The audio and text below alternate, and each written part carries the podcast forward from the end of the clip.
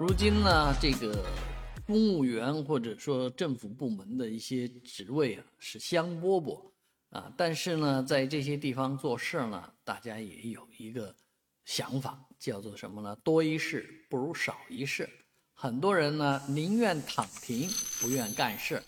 啊。这种不愿干事式的干部呢，现在是非常之多啊。这个百姓呢，把它称为叫。躺平休闲人员，最近这个广东顺德一个乡镇呢，公示了八名躺平休闲式的干部，啊，那把这个名单贴出来，让大家来看一看啊，是什么人在这个呃公示期间啊，这个看到有没有这些问题啊？其实呃，这个事情呢，不光是他们广东这一个地方这样做了。啊，全国各地很多地方呢都有类似的一些做法，啊，对这些躺平休闲人员进行诫勉、进行谈话，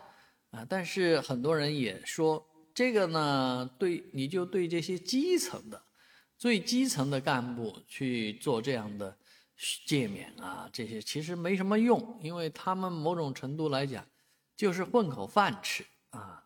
真正的对于老百姓利益影响大的还是大领导，啊，那大领导的躺平这个问题可能就比较大了，啊，你见微知著啊，是吧？你小地方，啊，小干部都可以躺平，那自然大干部上面一级的干部一定也在躺平，这也是最近几年经济不佳啊，很多人斗志不够。啊，没有这个昂扬的斗志去改变啊，变危为机啊，只是一味的强调现在这样不好那样不好啊，所以才会有躺平躺平式的干部，甚至于去年的春晚都有啊小品来讽刺这样的现象，说明这个现象是蛮普遍的。但是有什么办法来解决这个事儿呢？可能还不是从基层抓起。这件事情应该从上面抓起，啊，自上而下，啊，只要啊